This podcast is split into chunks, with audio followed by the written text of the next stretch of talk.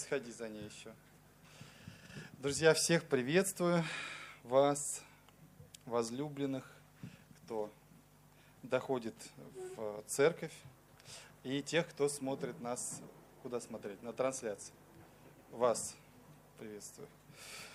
Сегодня я в формате малой проповеди. У нас, как обычно, две проповеди. Одна маленькая, и поэтому многими любимая. Вот что короткая, значит, а вторая длинная, но зато более содержательная, поэтому тоже стоит ее послушать.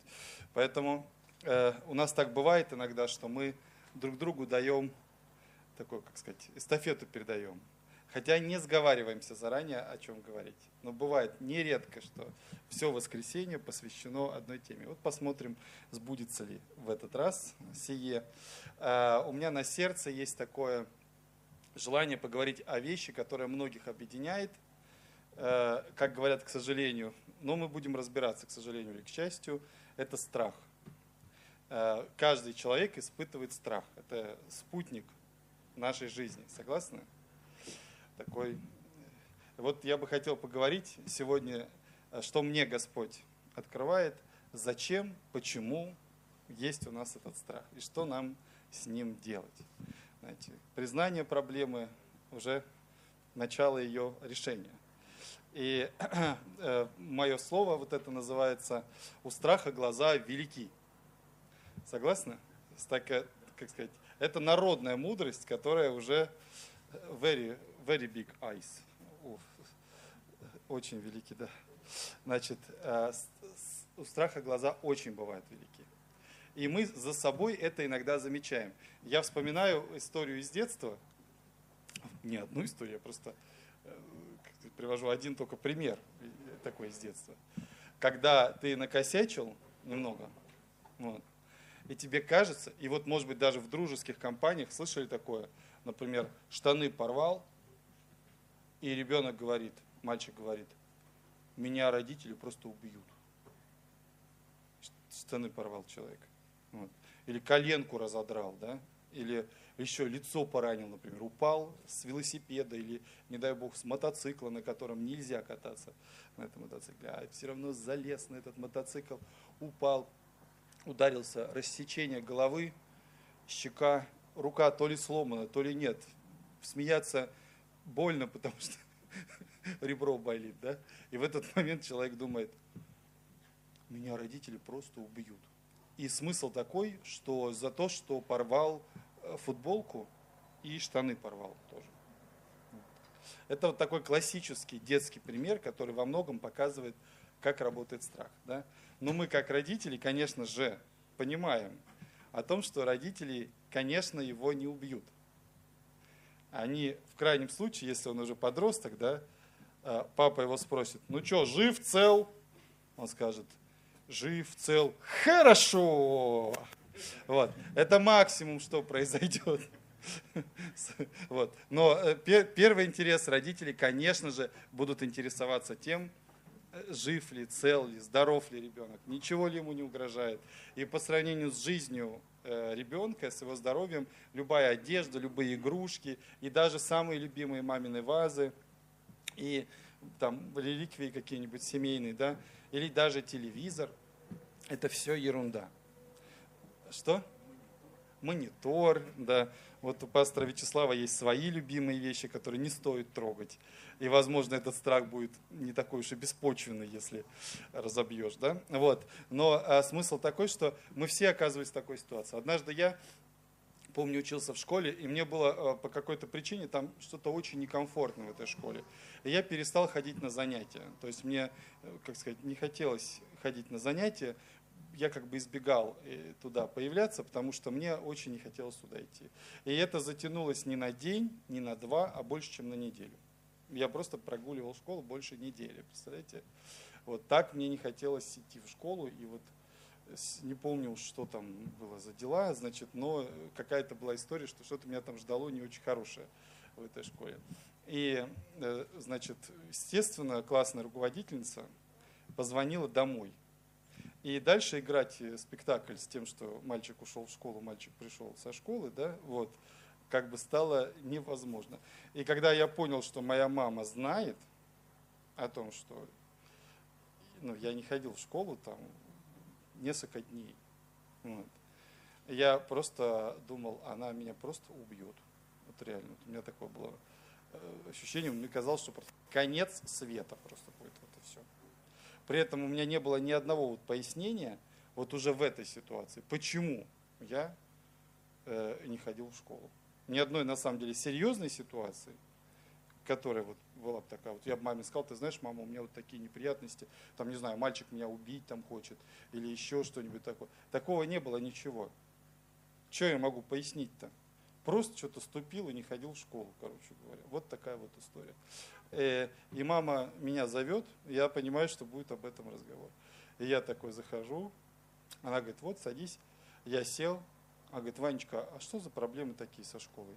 Что ты там не ходишь туда уже неделю?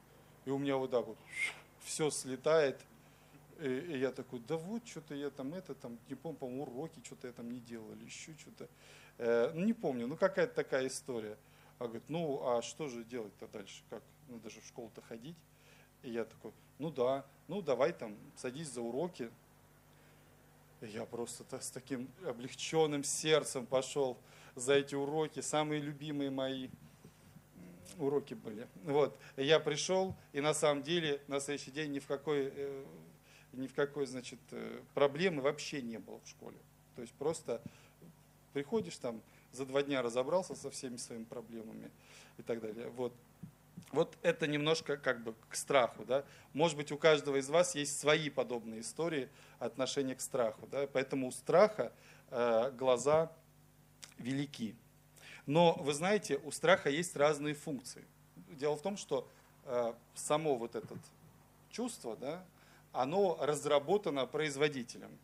Понимаете? То есть это не подсажено конкурентами какими-то, да, это наша базовая функция. Вот если так говорить о нас как о да, творение Божьем. Вот. Это базовая функция человека, страх. Он туда посажен, он зачем-то нужен. И вы знаете, в чем одна из самых главных как бы, фишек или изобретений, да, или тактик дьявола?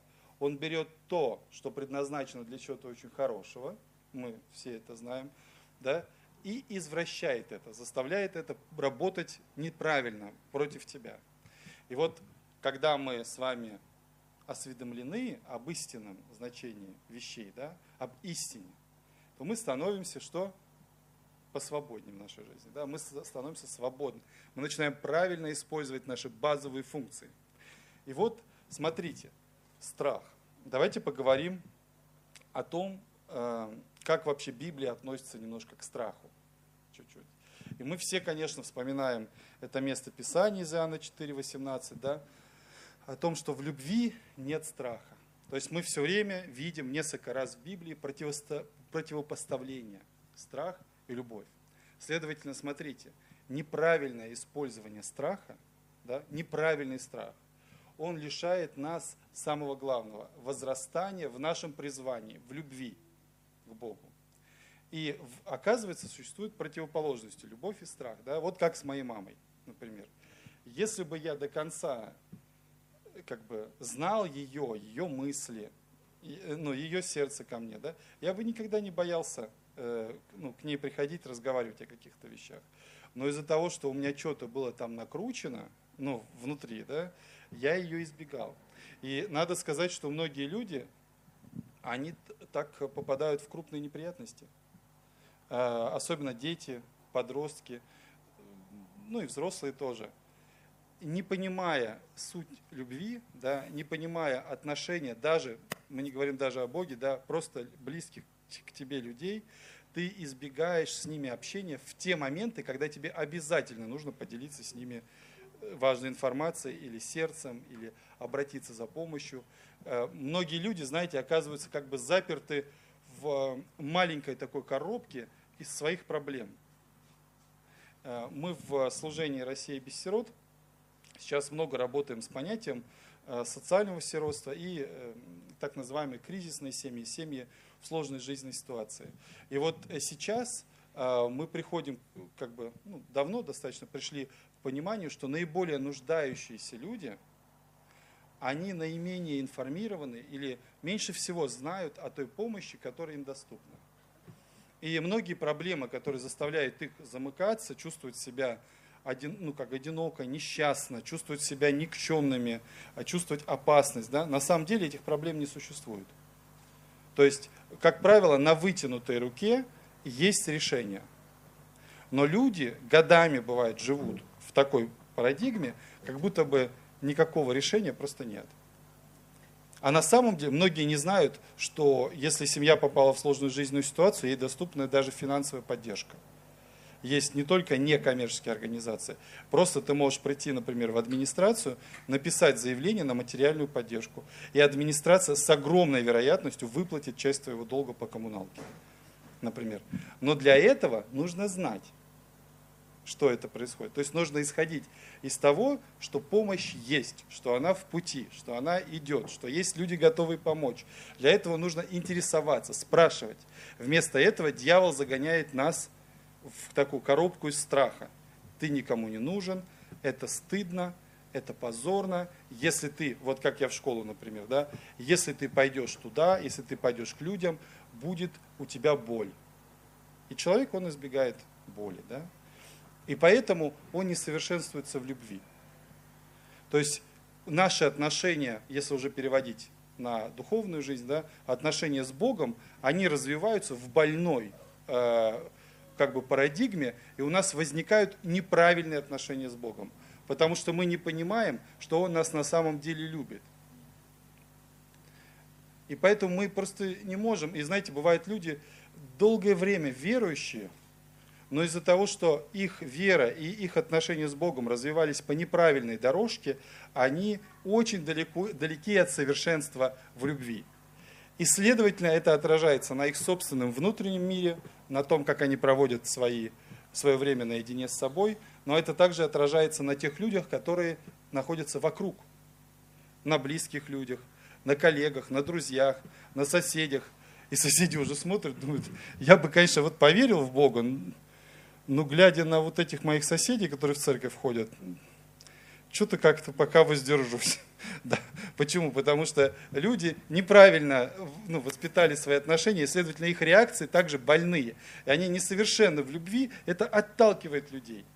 Они как бы не транслируют Божье отношение к окружающим, к людям. Да? Они транслируют какое-то абьюзивное, как сейчас модно говорить, да? то есть осуждающее, какое-то озадачивающее, как женщина вошла в магазин озадаченная, а вышла уже озабоченная. Вот. Также и человек бывает, столкнется с тобой, у него где-то в сердце есть э, желание, чтобы ты ему открыл Бога, но ты с ним так пообщался, что он ну, в недоумении думает, мне вот как век воли не видать, да, а, он, а человек думает, век Бога не видать просто, вот пообщавшись с некоторыми верующими.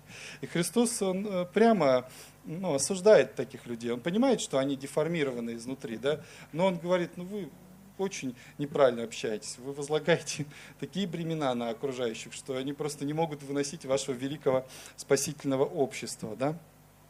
В любви нет страха, но совершенная любовь изгоняет всякий страх. Это э, здесь же, да, то есть э, совершенствоваться в любви означает правильно относиться к страху. Но мы сейчас на этом не закончили. Да? То есть нам нужно, вот единственный способ, как нам воспитывать наши правильные отношения и ставить страх на свое место с этими великими глазами, да, значит, э, нам нужно стремиться к тому, чтобы познать Бога. Вот если мы реально изучаем, вот кто такой Бог? Как вот однажды мне Андрюшка, когда был маленький еще, он узнал, что мы верующие, значит, и говорит, вот я хочу узнать о Боге, вот все именно в подробностях. Вот Андрюха, и, и так смотрит на меня.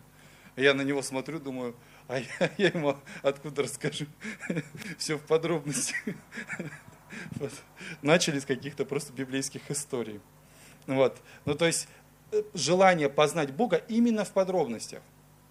То есть такой интерес к нему, какая, какая он личность, как он относится к людям, поиск этой истины. Неужели он не любит людей? Неужели он там, позволяет людям все время, всю жизнь проживать в чувстве вины, например, да?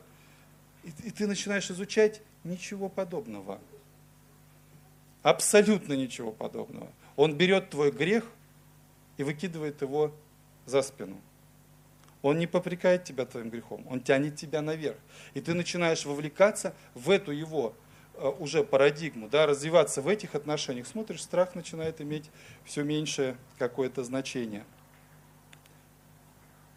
Вы знаете, я хотел бы так, сделать такой небольшой переход и сказать о том, что э, припоминается мне из Библии интересный случай, э, когда даже сам Господь использует спецэффекты вот эти, связанные со страхом, для того, чтобы, ну, для достижения своих целей. Вот. И э, это интересно. То есть, оказывается, это может работать не только на нас, вот этот страх, да, например, вот, вот страх, ну, предположим, отказаться от чего-то. Да? Вот вчера мы из бани выходим, нас догоняют местные банщики, которые баню нам топили, да, и просто начинают так, он брат, значит, они до этого начинают обхаживать тебя, то-то, съезди за водкой. Просто умираем.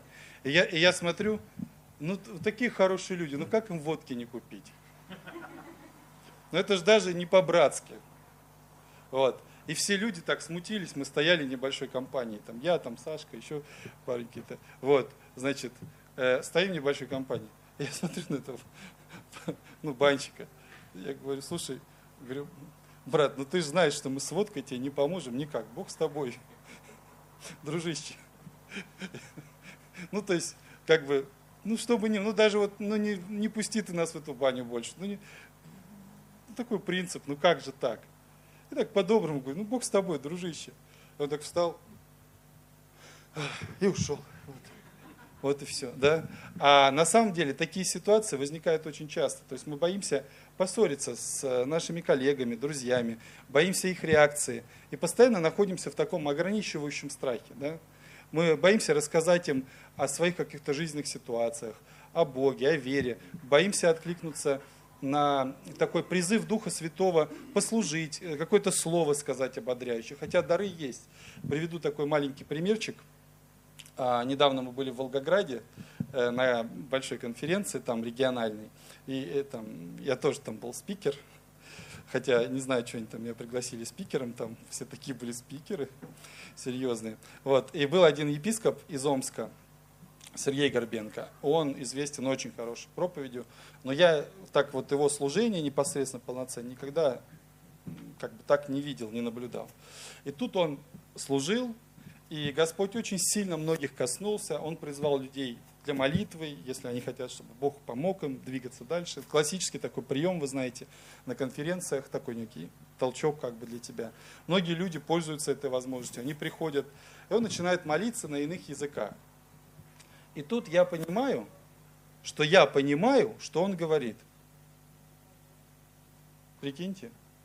Он говорит вообще на незнакомом языке. Смесь латынью с э, старобарским, короче. Вот. Я ни латынь не знаю, ни, ни тарабарскую. Вот. Но у меня возникает такое четкое ощущение, что я понимаю, что он говорит.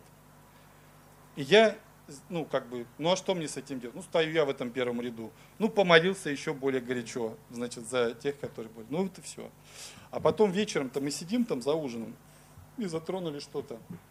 Как-то затронули эту тему. Я говорю, а ты знаешь, говорю, Сергей Владимирович, ты когда вот молился на иных языках на сцене, я говорю, я понимал каждое слово, которое ты говоришь. А епископ местный, Алексей Павлович Руденький, он говорит, а у меня было четкое побуждение выйти и начать толковать то, что ты говоришь, в этот же самый момент. То есть на самом деле в этот самый момент Господь что-то делал очень такое классическое, мощное, библейское с точки зрения служения в собрании, да, экклесия так называемая, с проявлениями Духа. И был человек, который говорил на иных языках, и были люди, которые могли это толковать и рассуждать об этом. Но двое последних, которых мы сейчас упомянули, как бы уверенно устояли против этого искушения. Следовательно, следовательно, конференция, конечно, была замечательная, вот, но то, что и так нечасто мы видим в церкви на самом деле, да, оно не случилось. Как бы, кстати, где Вадик Крылов? Вадик, Ты понимаешь, я сейчас проповедовал о говорении на иных языках. Ты вчера только говорил, что давненько этого не было. Да? Вот. И вот как раз вот этот страх, это его ненужное, ненужное применение. Да? То есть пошли действовать дары, и фактически какой-то социофобный эффект, причем он имел эффект на меня, который не сильно стеснительный человек, и на Алексея Павловича, человека, который десятки лет служил уже в епископском служении, да, и мы устояли в, вот в этом социофобном порыве, да, и мы как бы не обогатились всеми, то есть мы немножко потеряли на самом деле. И вот даже в таком выражении мы видим истинное назначение, как дьявол использует страх. На самом деле он просто использует страх для того, чтобы э, парализовать тебя в исполнении своего призвания. Это напрямую касается твоего качества жизни как ты живешь, как ты себя чувствуешь и как ты закончишь свой земной путь. Поэтому против страха нужно сражаться. Я не буду э, читать э, место, потому что у меня короткая проповедь должна быть и была. Значит, э, четвертая книга царств, э, седьмая глава, да, мы там читаем интересную историю. Как интересную? Довольно жесткую историю. Когда город попал в блокаду. Нам, жителям Ленинграда, да, Ленинградского региона, очень хорошо понятна эта история, потому что мы изучаем блокаду и так далее. И вот город с огромным населением да, попал в блокаду. Его заблокировали сирияне. И город стал вымирать потихоньку, потому что там не хватало просто-напросто еды. В этом городе был пророк, его звали Елисей. Значит, и этот пророк, он просто, если я что-то не так скажу, вы меня сразу поправьте, чтобы получатели слова не пострадали от этого, да? Значит, да, от того, что я скажу. А, этот пророк, он изрекает слово, и сказ, вот э, буквально в первом же стихе, да, в какой-то момент. То есть, ну все, надежда на еду, на победу, на все просто потеряно. Город скован в страхе перед сирийским войском, и, ну, в общем, это патовая ситуация, пораженческая. Да, то есть либо сдаться и всех поубивают, либо так отсидеться и сами умрем. И, в общем, вот такая ситуация. И в этой ситуации были целые, ну, целый народ и целые группы людей. Значит, и сказал Елисей, выслушайте слово Господне. То есть он получает Господне слово. Вот вы когда-нибудь пробовали вообще во время какой-то патовой, тяжелой ситуации что-то там вякать? Вот на самом деле это очень. Иногда хочется. Согласна? Вот сидит какая-то беда, какая-то проблема, да, и ты хочешь так стать, сказать, послушайте люди, да, и что-то вот такое сказать. И вот Елисей, я уверен, когда он получил слово и сказал на полное опустошение, да, он сказал, завтра в это время мера муки лучшей будет по сиклю, то есть, ну, по, по 5 копеек, можно так сказать. Ну, если вот в, в блокаду кто-то сказал, представляете, там 900 дней блокады, да, и на 899 год, значит, день блокады, да, выходит Ольга Бергольц, например, или Левитан, да, и говорит, послушайте, люди, завтра в это время две буханки хлеба будут отдавать в одну руку, значит, по копейке. Ну, вот что-нибудь в этом роде, да, такой же парадокс немного, да, вот, по сиклю. И две меры ячменя, э, э, значит, по сиклю у ворот Самарии. То есть я не разбираюсь там в валютном курсе, это криптовалюта, наверное, сикль, шейкель, да, вот, значит, не разбираюсь, но понимаю, что это звучало так, что будет много еды, она будет недорогая. А в этот момент люди просто умирают от голода, да. Значит, что происходит за пределами этой картины. За пределами ворот этого города находятся четыре прокаженных. Я не знаю, почему Господь все время намекает, что мы какие-то колечные, прокаженные и так далее. Но на самом деле очень часто вот эти э, аналогии, они касаются тех людей в церковном собрании, которые не чувствуют себя какими-то суперспособными или великими. Да? Прокаженные отличались не только тем, что страдали от э, Э, тяжелейшей болезни, на самом деле, и очень неприятно, да, они были поражены в правах. То есть прокаженные из-за своей зараженности, они удалялись, и общество старалось, ну, как бы, их, ну, фактически, на самом деле, убить. Вот. То есть в лучшем случае, чтобы их не было, э, подальше они были, да, а так вообще было бы хорошо, если бы их не было бы плане секира башка. Потому что если они начнут тут распространять свою эту, а это еще Ближний Восток, это еще не 21 век, вот, то вот такая история. И вот они стоят у города, и они думают, что им делать. У них не то, что в городе нет еды, они вообще в пустыне. Они больные, их не пускают. Они думают, что им делать. Здесь э, в город, нас все ворота закрыли, нас не пускают. Значит, мы в пустыне. Здесь сирия, сирийская армия. В город не пойдем, сто процентов знаем, что с нами будет. Если мы вернемся, нас точно убьют. Они так говорят. Значит, сирийская армия, по крайней мере, не говорила, что нас убьет. Но, скорее всего, тоже убьет. Но, в принципе, смерть уже настолько близка, что что-то надо делать. То есть можно либо здесь стоять, сдохнуть, можно так сказать, да?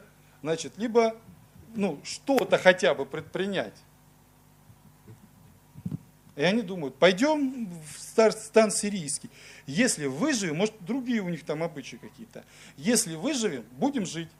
А если умрем, так мы в любом случае умрем. Какая разница? Ну, вот они так и сделали. Вот. То есть они почувствовали такое, вот заметили, что у нас героизм, он иногда рождается от безвыходности. Вот. Но смотрите, что в этот момент делает Господь. Да? Он вселяет в сириян иллюзию.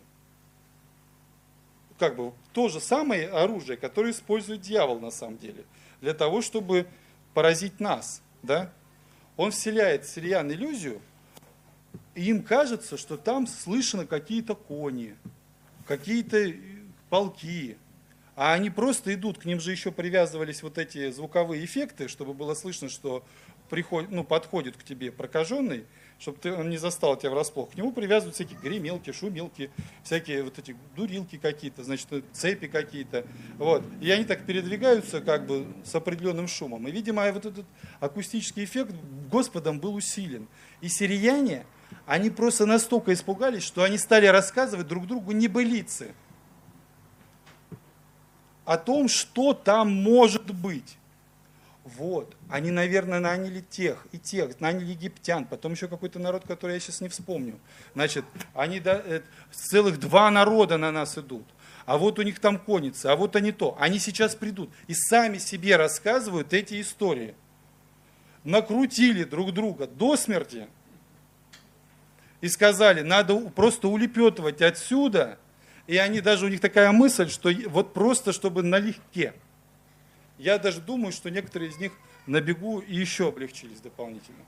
Потому что бросили все, что они могли, да, и вот как бы страх наполнил их так, что они бежали, и они даже бежали и скидывали с себя одежды, потому что им казалось, что они недостаточно быстро бегут. Вы представляете, какой страх их обуял. А это были четыре несчастных человека, которые не то что что-то применить, они просто хотели жить, понимаете? И они, представляете себе эту картину, это э, комедия уже в этой, в этой части, понимаете? Они приходят в сирийский стан, и там никого. И дальше титры. Мэтью МакКонахи, значит, это, это, ну, то есть это реально очень зрелищное, смешное кино. Они приходят, никого, еды, море, всяких запасов моря, они короли. Я думаю, они сели, поели там нормально. Это, стали размышлять, что делать. В итоге им, этим людям, отверженным людям, которые, которых, если вернуться в город, им конец. Они вернулись в город и рассказали о том, что в сирийском стаде, стане пусто, никого нету. Им не поверили сначала.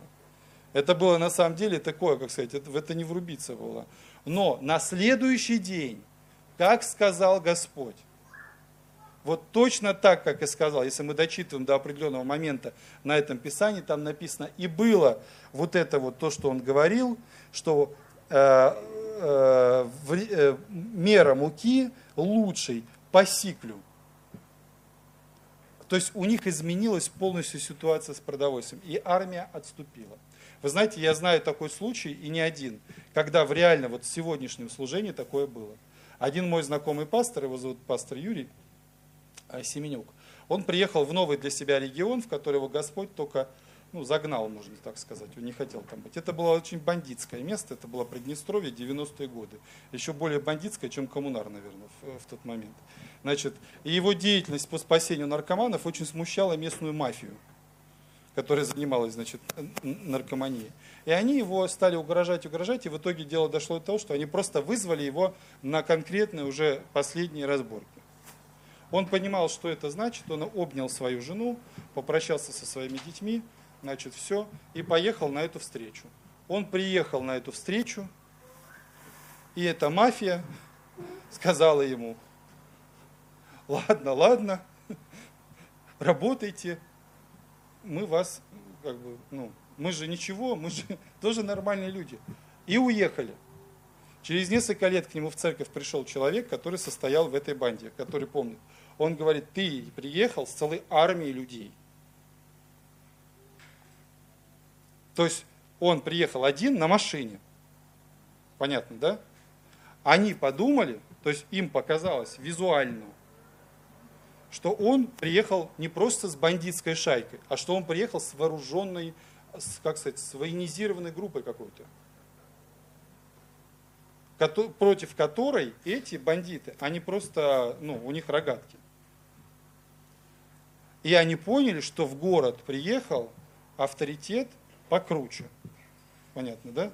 И на этом, и, на, и на этом пастор Юрий, э, ну, видимо, бандиты понимают такой язык, да, вот, продолжил и очень хорошо отстроился и, значит, работает, развивает свою церковь.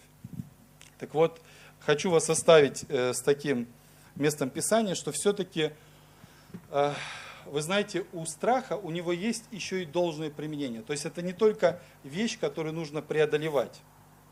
На самом деле оригинальное изобретение страха, так же как, знаете, вот э, супружеские отношения и похоть, да, они, кто-то найдет какие-то схожести, скажем так, в этом, да, но мы же знаем, что по сути это две разные вещи.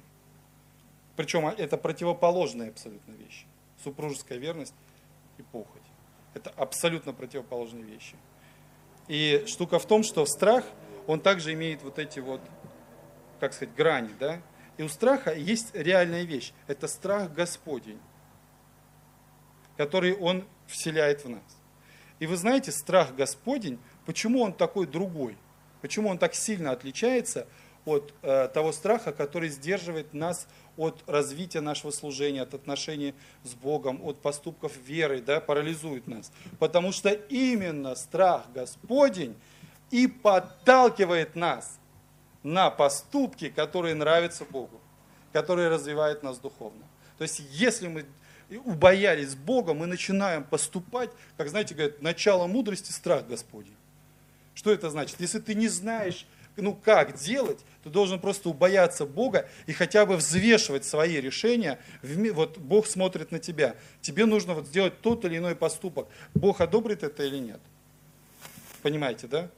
И ты начинаешь поступать мудро постепенно. То есть твои поступки начинают складываться в некую цепочку, которую в конце можно назвать мудрым поведением. Как будто бы ты заранее знал, чем это все кончится. На самом деле ничего ты не знал. Ты просто от страха Божьего действовал так, что ты понимал, что вот без его благословения тебе конец. И вот страх Господень, он настолько полезен, он действует не только на э, людей в церкви. Да? Мы помним такую историю, я просто случайно вспомнил, что в исходе были просто рабы фараоновы, которые убоялись слова Господня, поспешно собрали рабов своих и стада свои в дома, когда они услышали о том, к чему ну, готовятся израильтяне. Понимаете, да? То есть это исход 9 глава. Просто Подумайте, люди абсолютно язычники в своем, да, они просто вдруг убоялись Бога, и это послужило им к, ну, к определенной защите. То есть страх Господень – это как раз способ защитить твое призвание и защитить твою семью, людей вокруг. Если ты испытываешь этот страх, да? Страх Господень, притча Соломона 15, да? Э, вот здесь 33. Страх Господень, вот это стих, с которым я хотел бы нас сегодня оставить, да? Научает мудрости и славе предшествует смирение. Это очень хорошее слово, Э, которая, как сказать, потому что сегодня мы почему-то руководствуемся другим страхом, как бы. Вот. То есть страхом мира этого, да? А нам нужно, чтобы у нас был страх Господень, Он научает нас мудрости. И в любой тяжелой ситуации, которая у нас есть, неприязнь коллег, какие-то э, вызовы финансовые, личная неприязнь, еще что-то, да, мы должны постараться привести свое сердце в смиренное состояние, для того, чтобы это было сердце смиренного человека. И что тогда будет происходить в этот момент? Да? То есть вот в сочетании вот, это, вот в этом состоянии мы начинаем прокладывать дорогу к Божьей славе, которая будет являться в нашей жизни. А это для нас, э, кстати, вот это и наше призвание. Мы призваны излучать Божью славу. Она притягательна, она имеет огромный магнетизм.